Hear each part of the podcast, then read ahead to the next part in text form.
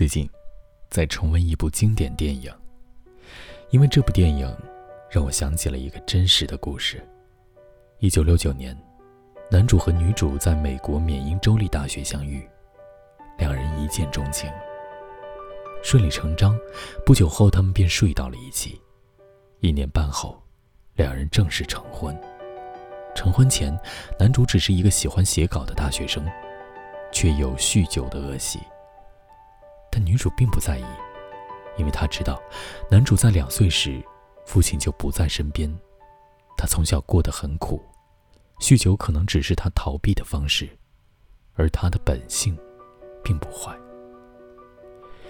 结婚以后，男主似乎变了个人，开始不再酗酒，但是随着儿女的诞生，夫妻俩的日子越发清贫。男人很沮丧。恰巧正在写的稿子也很不满意，怒火中烧的他把稿子丢到了垃圾桶，而此时的妻子却平静地把稿子翻出来，安慰道：“你会成功的。”结果也正如他妻子所言，他成功了。这份稿子就是后来的《魔女佳丽》，而男主就是2004年世界奇幻文学奖终身成就奖获得者。传奇的天才小说家斯蒂芬金，最近重温的那部电影就是取自他的原著改编，世界十大经典电影之一《肖申克的救赎》。一个贫穷、酗酒，还曾是瘾君子的男人，仅仅只是因为在大学时睡了一个女人，就改变了他的一生。他说，他要感谢他的妻子，并不是感谢他在垃圾箱里捡回了那些稿子，而是感谢妻子。使他变成了现在这样的人。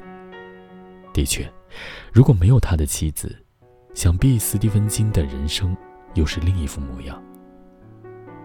有句话说：“睡在你身边的人，会决定你未来是个怎样的人。”事实也是如此。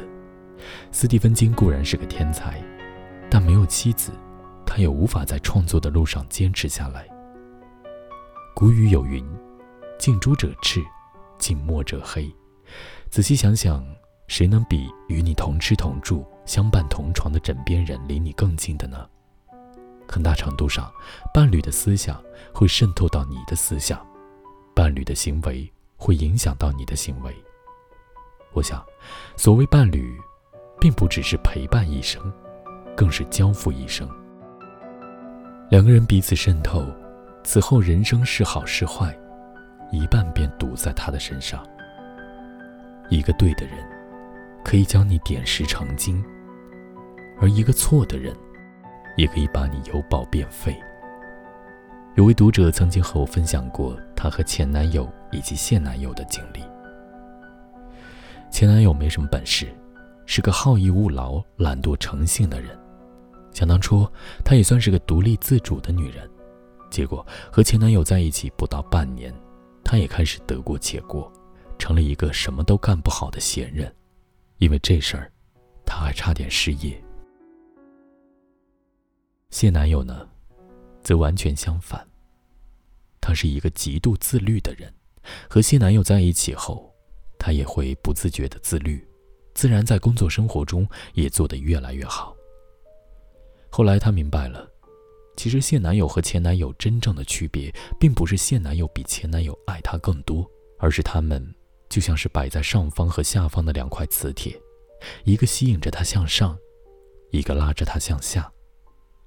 这与他们两人的主观意志无关，只是他们的生活状态就是截然相反的磁场。他还说，和现在的男朋友在一起，没办法不变好。因为他那种欣赏、鼓励的眼神，实在让人觉得太美好了。我们身边有形形色色的人，受着这样那样的伤，究其原因，不过是爱了一个会吸引着你坠落向下的人罢了。那个人也许爱你，但他本身就是剧毒，无论他愿不愿意，都只会让你受伤。错的爱情，让两个人彼此消耗，共同堕落。对的爱情，让两个人相互圆满，白首相依。人这一生会遇到约两千九百二十万人，在这之中，可能有教师、医生、白领，也会有赌徒、恶棍、人渣。我们会遇到很多善良的人，也会遇到很多内心腐烂的人。选择一个什么样的人陪你度过这一生，真的很重要。